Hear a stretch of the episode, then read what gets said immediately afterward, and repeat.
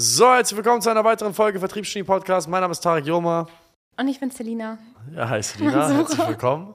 Äh, wir nennen dieses Format äh, Frag Tarek. Das ist ein neues Format, da haben die Mitarbeiterinnen oder Mitarbeiter dieses Unternehmens die Möglichkeit, mir Fragen zu stellen. Ich bin ja hier nicht nur Geschäftsführer, sondern auch sehr oft stehe ich hier Frage und Antwort für die verschiedensten Themen. Ich habe keine Ahnung, was Selina mir für eine Frage stellen will. Bin aber sehr gespannt, was du vorbereitet hast. Ich glaube, das ist ein Bewerber, der sich gerade ruft. Ja. Ähm, deswegen leg einfach los. Aber vielleicht stellst du dir erstmal vor, wer du überhaupt bist, damit die Leute wissen, wer du bist. Ja, okay. Hi, ich bin Selina Mansura. Ich mache das Recruiting und. Ähm, Wie lange arbeitest du schon hier? Ich bin seit. Im November ist es ein Jahr. Ja. Und ähm, ja, ich bin voll glücklich hier zu sein. Und ich bin gerade mega aufgeregt, aber ich freue mich. Es ist nur ein Podcast, Bro. Yes. Es, ist nur, ist nur ein Podcast. Also, es ist cool. Ja. Was anderes. Ja, Ähm, ja, okay, ich fange einfach mal an. ja, leg los. Was wir uns überlegt haben. Die erste Frage wäre: ähm, Was macht für dich einen guten Menschen aus Tarek? Einen guten Menschen? Mhm. Die Angst vor Gott. Ich glaube, das ist eine universale Antwort. Also wenn du die, wenn du die Angst vor Gott hast, wenn du Respekt vor Gott hast, dann ähm, das ist so eine Grundregel für mich. Ist, ich mache keine Geschäfte, innigen Geschäfte, Geschäftsbeziehungen oder auch menschliche Beziehungen gehe ich nicht ein, außer die Person hat wirklich Angst vor Gott. Und ähm, das ist so für mich einfach so eine Grundregel. Wenn ich einen Geschäftspartner habe, wenn ich eine Partnerin habe, wenn ich einen Freund habe und ich eine sehr enge Beziehung zu der Person führe, es gibt den Moment, da wird man mit jedem Menschen irgendwann mal keinen Bock mehr auf ihn haben. Man wird vielleicht potenziell ihn verraten wollen, weil es günstig ist, weil er dich vielleicht angelogen hat, du bist sauer auf die Person und dann ist der, die Situation gerade günstig, weil du bist emotional aufgeladen, plus sie hat dich verraten, plus es wäre sogar noch zu deinem Vorteil, die Person zu verraten und dann passiert es meistens, dass wenn man diese Beziehung verliert, die Leute einander verraten. Wenn ich aber Angst vor Gott habe, die Beziehung zwischen mir und diesem Menschen kann tot sein und ich kann ihn hassen. Und es kann ein riesiger Benefit für mich sein, ihn jetzt zu betrügen. Aber wenn ich Angst vor Gott habe, dann gibt es immer noch diese, diese, diese Instanz, vor der ich trotzdem noch Rechenschaft schuldig bin, weißt du? Und ich glaube, das macht einen guten Menschen aus. Diese, diese moralischen Grenzen, die eine Person einhält, ähm, selbst wenn es vorteilhaft oder sehr, sehr vorteilhaft für die Person wäre, diese moralischen Grenzen nicht einzuhalten. Beispiel, stell dir vor, ich sehe einen Typen, der einen Lottoschein gezogen hat. Aber der ist ihm runtergefallen. Mhm. Und der Lottoschein, ich hebe ihn auf. Und ich kenne den Typen, aber ich habe den Lottoschein aufgehoben und er hat ihn fallen gelassen. Und ich gewinne 10 Millionen Euro. Okay. So, in, in, in den abrahamischen Glauben, im Islam oder wo auch immer, ähm, würde man sagen, wenn erstens Glücksspiel sowieso haram, aber angenommen, es wäre das nicht, selbst dann, dann würde ich ja sozusagen das, das, das Recht des anderen angreifen. Dann wäre es ja nicht mein Recht. Dementsprechend wäre das Geld, was ich dort habe und all das Glück, was mit dem Geld einhergeht, nicht rechtmäßig. Und ich finde, das ist eine schöne, eine schöne, ähm, ein schöner moralischer Kodex. Ja, stramme Antwort. Weiter geht's. Okay, nächste Frage. ähm, zu wem bist du emotional am meisten gebunden und weshalb? Zu wem? Mhm. Äh, zu meiner Mutter, meinen Geschwistern. Wieso? Weil du mit denen aufgewachsen bist? Oder gibt es da irgendwelche bestimmten Sachen? Ähm, ja, ich denke, ein Junge hat immer eine sehr starke Beziehung zu seiner Mutter, weil seine Mutter ist es seine erste Liebe. Es ist die Person, die ihn erzieht, die ihn auf, die ihm Leben gibt. Ja, sie ist der Grund für meine Existenz. Das ist zunächst mal das Erste. Neben, neben Gott ist sie der Grund für meine Existenz. Sie ist einen unglaublichen Schmerz durchlaufen, damit ich überhaupt dieser Welt atmen kann. Das hat sich ja nicht verändert über die Jahre hinweg. Das ist das Erste. Und das Zweite ist, ähm, ja, das ist, glaube ich, irgendwas, das ist auch wieder, hat, hat, hat sicherlich übermenschliche Gründe, die kann man sich gar nicht vorstellen, weshalb man so eine Beziehung zu seinen Eltern hat. Und ähm, neben Familie wäre es David. Echt, ja? Ja, ja. ja, ja. Ist auch eine, eine, Beziehung, die ich sehr pflege, die, die, die, die mir sehr wichtig ist. Ähm, David und, und eingeschlossen zwei, drei Freunde, die ich noch so aus der Kindheit habe. Ich habe die gleichen Freunde seit der ersten Klasse. Aber für einen Mann ist, glaube ich, essentiell wichtig, äh, Brüder zu haben. Also so richtig, ähm, man nennt es Kameraden. Also es gibt keinen, den Kamera es gibt, das ist voll der coole Begriff, Kamerade. Kamerade ist ein Begriff, der kommt aus dem Militär. Männerfreundschaften, es gibt, es gibt Freunde, es gibt Kumpels und dann gibt es Kameraden. Kamerade ist, ein Freund ist jemand, mit dem du Spaß hast, mit dem du Leid teilst, Glück teilst. Ein Kumpel ist jemand, mit dem du mal einen entspannten Abend teilst, ein Bierchen. Das ist ein Kumpel, aus der Schule, aus dem Fußball oder was auch immer. Aber ein Kamerade ist jemand, bei dem es um Leben und Tod geht. Das heißt, wenn ich mich auf, dein Wort, auf, mein Kamer auf das Wort meines Kameraden verlasse, geht es da um Leben und Tod. Bedeutet, es gibt bei Männerfreundschaften immer noch eine Stufe drüber, weil ich glaube, wir auch genetisch irgendwo drauf ausgelegt sind, weil wir halt seit eh und je in den Krieg ziehen und aufeinander abhängig sind, damit wir unsere Frauen, Kinder und Völker verteilen und unsere Eltern verteilen, müssen wir uns auf unsere Namen, also auf, unseren, auf unser Wort verlassen können. Und deswegen ist äh, David für mich so ein Lebenskamerade. Ah, voll schön. Denkst ja. du, dass es sowas auch äh, unter Frauen gibt? Nein. Ganz klar, nein, einfach. Nein. Frauen ähm, glaube ich wirklich daran, dass die für sich und ihres sind. Mhm. Glaube ich einfach. Also ich, ich glaube, eine Frau, sieht man ja auch sehr oft, sobald eine Frau einen Mann hat und ihn fixiert, dann ist er ihr ein und alles und dann ja, gibt sie ihm alles und dann ist sie nur für ihn und dann liebt sie ihn, dann will sie alles tun, damit, damit sie dem Mann helfen kann und damit sie ihn zufriedenstellt und so weiter. Und dann kriegt sie mit dem Mann Kinder und dann sind es ihre Kinder und ihr Mann und ihr Zuhause und ihrs, ihrs, ihrs. Gehen die dann getrennte Wege, dann ist oftmals die Frau in der Lage, sehr böse Sachen zu tun dem Mann gegenüber, weil es nicht mehr ihr Mann ist. Wohingegen der Mann, selbst wenn er sich von seiner Ex-Frau trennt, er irgendwo noch so sagt, weißt du was, das ist die Mutter meiner Kinder, ich kümmere mich trotzdem noch drum. Das finde ich, das ist ein bisschen der Unterschied zwischen Männern und Frauen. Das ist sehr kontrovers, meine Aussage, aber man, man muss sich einfach nur logisch angucken, wie Männerfreundschaften versus Frauenfreundschaften funktionieren. Ja, weil Frauen wahrscheinlich ein bisschen emotional getriebener sind als Männer. Und ja, und auf der logischen Ebene, bei Männern gibt es auch diese, es gibt diese, diese, diese, diesen Endpunkt. Der Endpunkt bei Männern nennt sich Gewalt. Zwischen Frauen gibt es das nicht. Ja, richtig. Wenn ich eine bestimmte Schwelle überschreite mit meiner Freundschaft zu meinen Männerfreundschaften, dann gibt es den Punkt, wenn ich sie überschreite, dann wird es Gewalt geben. Und nach der Gewalt gibt es immer einen Nullpunkt. Das heißt, wenn ich und Y, also e, Person X und Person X, Y sich kloppen, dann gibt es den Punkt, wo wenn X gewinnt, man irgendwie wie von so einem weißen Blatt Papier wieder anfängt. Dann ist alles wieder ruhig, wie so nach so einem Krieg. Bei Frauen gibt es das nicht. Die talken Shit immer back and forth, immer hier und da. Und dann haben sie so einen Zickenkrieg, weil es niemals wirklich diese Konfrontation gibt, wo man endlich mal, weißt du, wieder auf Reset drückt. Und deswegen glaube ich, dass diese, diese, diese, dieses Potenzial für Gewalt sorgt dafür, dass, dass Männerfreundschaften viel reiner sein können, weil A, die Gefahr besteht, das heißt, man übertritt manche Grenzen nicht. Und B, wenn es mal das Fass zum Überlaufen bringt, dann gibt es halt einen Knall, aber einen richtigen Knall. Und dann ist wieder die Weste weiß. Ja, ist logisch. Also Egal wie sehr ich mit meinem Mann streite, wenn er mich fair und square eins gegen eins auf der Straße verprügelt und keine Beihilfen waren, dann muss ich den Kopf senken, dann ist der Streit geklärt. Das stimmt. Das ist so, das gibt's bei Frauen nicht. Das stimmt. Gut, du sorgst dafür, dass ich jetzt hier gesperrt werde. Wahrscheinlich werden wir gecancelt oder so Scheiße. Machen wir weiter jetzt. Komm, komm. ja, ich wollte, das Thema war gerade voll interessant. Ich wollte noch was fragen. Ja, komm, frag, frag. Ähm, und zwar, away. also ähm, Frauen, also das stimmt schon. Ähm, wenn ich einen Freund habe oder wenn ich äh, dann irgendwann einen Mann habe, dann äh, fokussiere ich mich auch viel mehr auf meinen Mann als meine Freundinnen dann. Das ist oft so und deswegen gehen Freundschaften auch oft kaputt ja. äh, unter Mädels. Ähm, aber sagst du dann nicht, dass das dann auch ungesund ist, weil du sagtest ja, dass ähm, die wichtigste Person in deinem Leben so quasi dann David ist und ähm, deine Freundin ähm, dann eher mehr fokussiert auf dich ist und du dann halt mehr so gar nicht auf sie ist das dann nicht irgendwie ungesund? Nee, das ist genau das richtige Verhältnis. Wenn ich dauernd auf sie fokussiert wäre, dann wäre sie nicht, äh, würde sie mich nicht respektieren. Sie respektiert mich doch, weil ich den ganzen Tag bei der Arbeit bin, weil ich den ganzen Tag für die Familie da bin, weil ich den ganzen Tag Gas gebe, weil ich den ganzen Tag äh, die Verantwortung übernehme für alle Menschen um mich herum, weil sie weiß, okay, während ich hier ein schönes Leben habe und seine Mutter ein schönes Leben hat, meine Familie ein schönes Leben hat, wir die schönsten Leben aller Zeiten führen können und wir unbesorgt leben können. Das ist ja, das ist ja der Grund, weshalb sie mich respektiert. Wenn ich wie so ein Dulli den ganzen Tag zu Hause hängen würde, oh Schatz, ich bin so froh, dich zu haben, ich bin, äh, ich kann nicht mehr ohne dich leben. das, ist, das ist doch voll das Bitch-Verhalten. Da würde sie sagen, ja, es ist schön, mit dir Zeit zu verbringen, aber bei aller Liebe Gottes Respekt, jetzt geh, mach mal endlich was aus dir.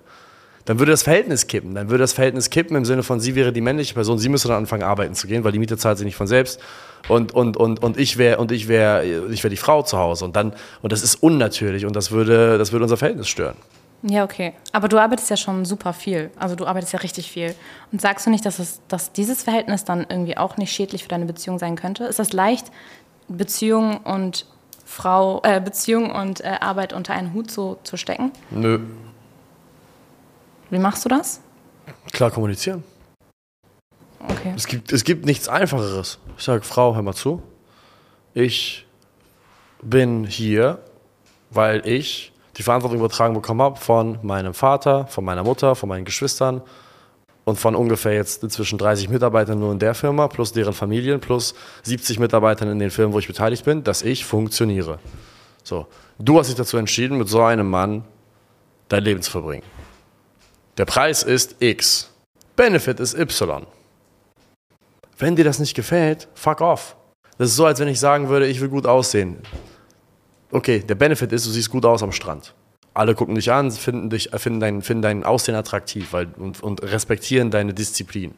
Der Preis ist, du kannst nicht mal eben einen Milchshake trinken. Du trinkst Wasser den ganzen Tag, isst Brokkoli und isst Hähnchen. Du kannst dich ja nicht darüber beschweren. Du kannst ja nicht, du kannst ja nicht, weißt du, den Typen daten, der dauernd ein Sixpack hat, aber dich dann bei ihm beschweren, warum er keine Pancakes mit dir am Sonntag isst. Bitch, das ist, das ist, das ist, weißt du, was ich meine? Das macht gar keinen Sinn. Ja, okay. Das ist ja komplett sinnbefreit. Ich kann ja auch nicht den Ferrari fahren und mich darüber beschweren, warum der nicht zuverlässig ist. Ein Ferrari ist schnell, aufregend, lustig, es ist sexy, aber vielleicht spinnt mal die Scheibe oder der Motor geht mal kaputt. Ein Toyota ist zuverlässig, aber langweilig. So, das ist alles Yin und Yang. Es gibt nichts in diesem Leben, was perfekt ist. Und das, das ist halt einfach die Wahl, die, die dann in dem Fall meine Partnerin und ich getroffen haben. Und das ist auch vollkommen okay so. Ähm, okay, und wie ist das, wenn ähm, du, sagen wir, du suchst jetzt dir eine neue Frau und die Frau ist voll darauf aus, dass sie, ähm, sie möchte unbedingt einen erfolgreichen Mann. Ja. Würdest du sagen, dass sie ein Golddigger ist? Nee, sie hat ein Gehirn im Kopf. Wenn ich eine Schwester habe oder eine Tochter habe, dann würde ich wollen, dass sie mit einem Mann zusammen ist, der durch Disziplin, harte Arbeit, ähm, Aufopferung, die Fähigkeit, sich von Alkohol, Drogen, Partys und Frauen fernzuhalten, in der Lage war, Erfolg zu haben. Solange er den Erfolg erzielt hat in einem ethisch vertretbaren Feld, das heißt, ist er Drogendealer oder Rapper oder was auch immer, dann würde ich jetzt nicht sagen, hier meine kleine Schwester, jetzt date den Mann, sondern ich würde wollen von meiner kleinen Schwester, dass sie sich einen Mann sucht, der bewiesen hat, durch Disziplin, harte Arbeit, Zurückhaltung, einen klaren Plan und logischem Handeln, dass sich das manifestiert hat in irgendeiner wirtschaftlich erfolgreichen Form. So, wir leben in Deutschland, einem kapitalistischen Land. Das heißt, dein, dein Erfolg wird unter anderem in Wirtschaftlichkeit gemessen. So, wir werden hier in die Schule gesteckt mit sechs. Warum? Damit wir später irgendwo arbeiten gehen können. Das heißt, unser Erfolg wird in Wirtschaftlichkeit gemessen, in einem Parameter. Und ich würde wollen, von meiner Tochter, aber auch von meiner Schwester, dass sie sich einen Mann sucht, der wirtschaftlich erfolgreich ist, aufgrund von den Parametern, die ich gerade genannt habe, weil das bedeutet, dass der Charakter dahinter auch irgendwo stimmt. Das würde ich wollen. Ja, finde ich gut. Ähm, okay, dann schweifen wir mal ein bisschen ab von diesem Thema und gehen mal an ein neues Thema. Ähm, hattest du als Kind dieselben Charakterzüge wie heute? Als Kind? Ja, also konnte man das irgendwie schon ahnen, dass du dich in diese Richtung ähm, entwickeln wirst? Das müsstest du meine Mutter fragen. Ich war immer sehr aktiv. Ich hatte immer Hummeln im Arsch. Ich konnte nicht still sitzen. Ich war immer sehr sag ich mal, disagreeable, sagt man im Englischen, disagreeable sind Leute, die, die nicht einfach die Meinung anderer annehmen, die immer ihren eigenen Weg gehen wollen. Ich war mal Dickschädel, aber ich war unreif. Das heißt, ich war so äh, einfach viel Gewalt, wenig, wenig Abrundung, weißt ich war unreflektiert. Aber ich denke, Charakterzüge, die ändern sich nicht, sondern sie, sie werden nur abgerundet und abgeschliffen. Aber irgendwo hat man immer den gleichen Charakter. Ich denke schon. Mhm. Doch, aber unreif halt, ne? so wie ein Kind halt ist. Und äh, sagst du, dass äh, Sales Hacks so am meisten zu dieser Entwicklung äh, beigetragen hat? Nee, nein, Sales Hacks ist easy. Easy. Ja, Sales Hacks ist ein Witz. Ich bin in Deutschland, einem der reichsten, fortentwickelsten Länder, die es jemals auf der fucking Planeten gab. Ich lebe in einem Staat, der, äh, selbst wenn du nicht mal arbeiten gehst, du genug Essen und Trinken im Magen hast und ein Dach über dem Kopf hast. Das ist, das ist live on easy mode. Also wer hier, wer hier depressiv ist oder am Versagen ist, der soll sich dick ficken gehen. Also der kann sich so dick ficken gehen, das kannst du dir gar nicht vorstellen. Also das ist unglaublich. Also wer hier in diesem Land versagt, der sollte sich wirklich die Frage stellen, warum zum Teufel er überhaupt noch am Atmen ist. Weil das ist, du kannst gar nicht hier versagen. Es ist, es ist nicht möglich, hier zu versagen. Und das ist alles Perspektive. SalesX hat nicht dazu beigetragen. Was dazu beigetragen hat, hat wahrscheinlich der Sport. Sport war Nummer eins. B, meine Familie und meine Freunde und C, die, die, die, die, die, die Struggles, die man in seinem Leben so hatte, die jetzt auch nicht so massiv groß waren. Aber ich glaube, es ist alles Perspektive. SalesX ist. Wir verkaufen Beratungsleistungen und bilden Vertriebskräfte aus, verdienen damit Millionen. Also der Dachdecker, der bei 40 Grad ein Dach decken muss, in, in, in der Hitze irgendwo in, äh, keine Ahnung, in Dubai und dort die, und dort die äh, Gebäude mit 500 äh, Meter hochzieht, der hat's hart und der verdient nicht mal annähernd so viel Kohle, wie ich für einen Kunden bekomme. Das ganze Jahr über. Also SalesX ist ein Witz. Okay, gut erklärt. Ähm, okay, ja. Was soll ich noch sagen? Ähm, was ist deine größte Macke? Oder deine größte, nee, warte, dein größtes Weiß? Weiß? Ähm, wer hatte das gesagt? Ach, mein, mein Weiß. Mein Weiß. Wer will das wissen? Elias? Ja. Nee, nicht Elias. Wer war das? Meine größte Macke. Hm. Was ist meine größte Macke? Mika wollte das wissen. Mika wollte das wissen, was meine größte Macke ist. Dann kennt er mich noch nicht gut. Meine größte Macke ist meine Impulsivität. Ich bin höchst impulsiv. Ich bin äh, manchmal auch cholerisch und ähm, neige manchmal dazu zu Druckabgleich, welcher dann sich negativ auf mein Umfeld ausübt. Bist du dann noch jemand, der sich dann auch entschuldigt? Nee. das habe ich mir gedacht. Ja, cool. okay. Ähm, was ist deine schlimmste Fehlinvestition? Gucci-Schuhe.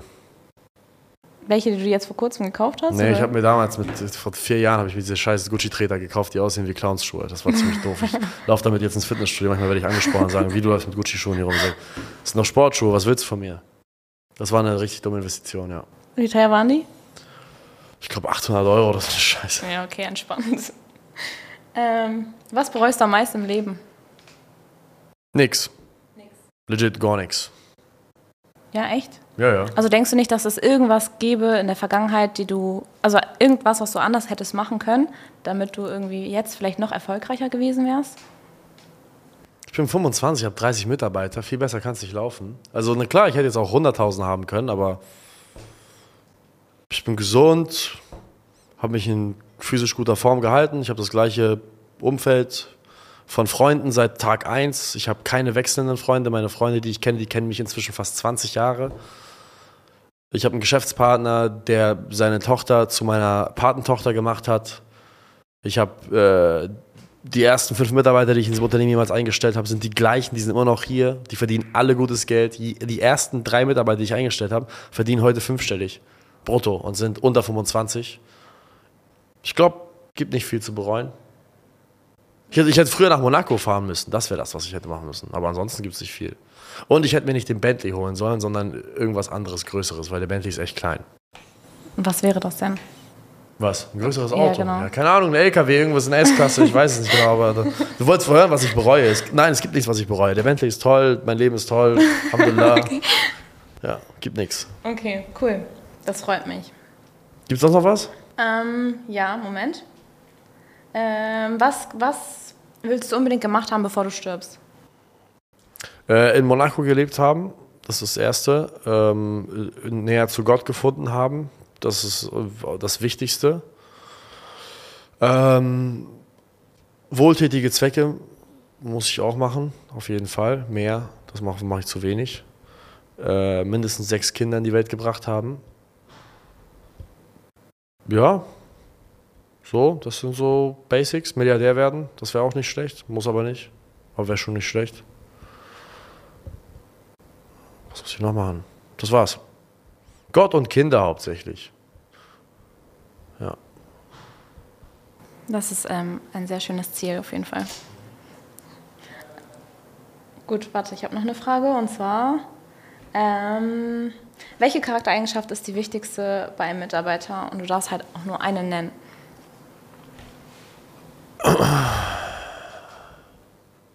Nur eine einzige? Ja. Boah, ich hab. Eine ist schwierig, weil wenn er hart arbeitet, aber er ist ein Wichser und er lügt mich an, dann bringt es mir nichts. Wenn er aber ehrlich ist und nicht hart arbeitet, dann bringt er mir auch nichts. Also eine Charaktereigenschaft zu wählen ist, ist, ist unmöglich, weil es gibt keine einzige Charaktereigenschaft, die nicht in Kombination mit einer zweiten nützlich wäre. Ein hart arbeitender Bastard bringt mir nichts. Ein hart arbeitender Räuber bringt mir nichts. Ein ehrlicher, nutzloser Sack bringt mir auch nichts. Was, was wäre dir dann lieber? Ein intelligenter Faulenzer bringt mir nichts. Ein fauler Idiot bringt mir auch nichts. Also ein, also ein bisschen hart arbeitender Idiot. Also es ist halt schwierig, das zu. Also was wäre mir lieber? Ehrlichkeit oder, oder, oder Tugend im Sinne von harter Arbeit? Ich, ich glaube, mir wäre es lieber, dass er hart arbeiten kann. Weil wenn er ehrlich ist, aber nicht hart arbeiten kann, dann bringt mir seine Ehrlichkeit nichts. Wenn er hart arbeiten kann, dann muss ich ja nur darauf achten, dass ich ihn beim Lügen erwische. Ja. Weißt du, das ist, für mich logischer. Also wenn ich sage, hart arbeiten, weil damit umgehen, ob jemand mich anlügt, damit kann ich sehr gut umgehen. Ich sehe das, ich sehe das ja sofort. Das heißt, okay, ich lege mich auf eine Sache fest, der muss in der Lage sein, extrem viel Stress abzukönnen und hart zu arbeiten.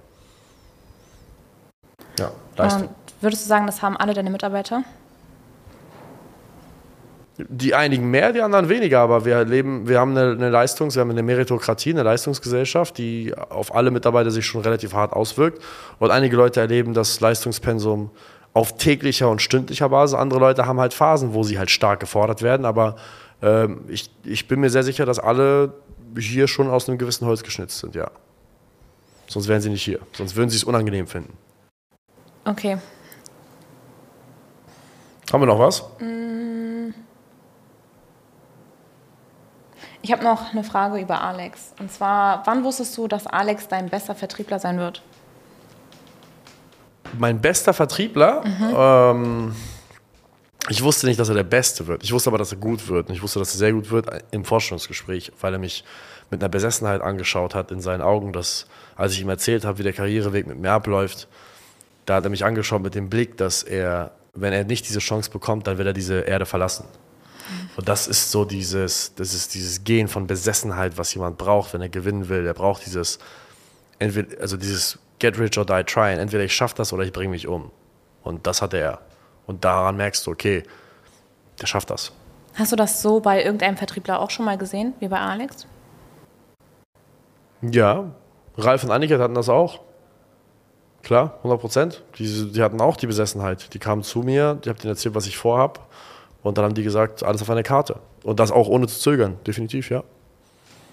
Also denkst du nicht, dass es dann irgendwie besser gewesen wäre, dass die dann im Vertrieb geblieben wären und dann. Nein, nein, nein, nein, nein. Es gibt, du kannst besessen sein, aber du kannst ein Torhüter sein. Ein Torwart sollte besessen im Tor, im Tor sein. Mhm. Der Stürmer sollte die Tore schießen. Weißt du, ich sage immer das gleiche Beispiel. Wenn Leute sagen, ich will im Vertrieb bleiben, ich will im Vertrieb bleiben.